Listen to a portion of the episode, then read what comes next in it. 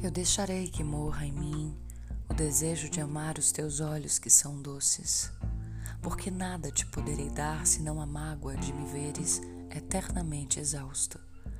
No entanto, a tua presença é qualquer coisa como a luz e a vida, e eu sinto que em meu gesto existe o teu gesto e em minha voz a tua voz.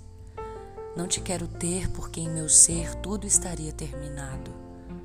Quero só que surjas em mim como a fé nos desesperados, para que eu possa levar uma gota de orvalho nessa terra amaldiçoada, que ficou sobre a minha carne como uma nódoa do passado. Eu deixarei, tu irás e encostarás a tua face em outra face. Teus dedos enlaçarão outros dedos e tu desabrocharás para a madrugada. Mas tu não saberás que quem te colheu fui eu, porque eu fui o grande íntimo da noite.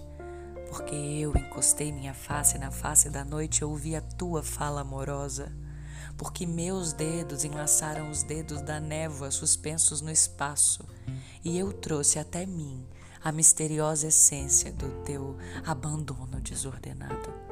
Eu ficarei só, como os veleiros nos portos silenciosos, mas eu te possuirei mais que ninguém, porque poderei partir.